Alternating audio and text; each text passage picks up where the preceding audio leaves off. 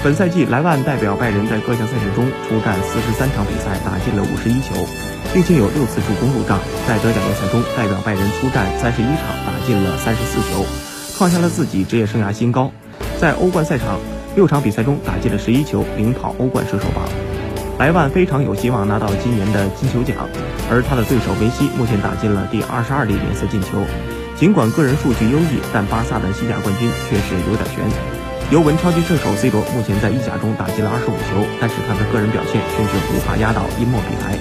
在这种情况下，梅西在与 C 罗的金球奖的竞争中并没有太大的优势。另外，还有媒体发起一起民意调查，其中认为莱万将会拿到金球奖的人达到了百分之九十二。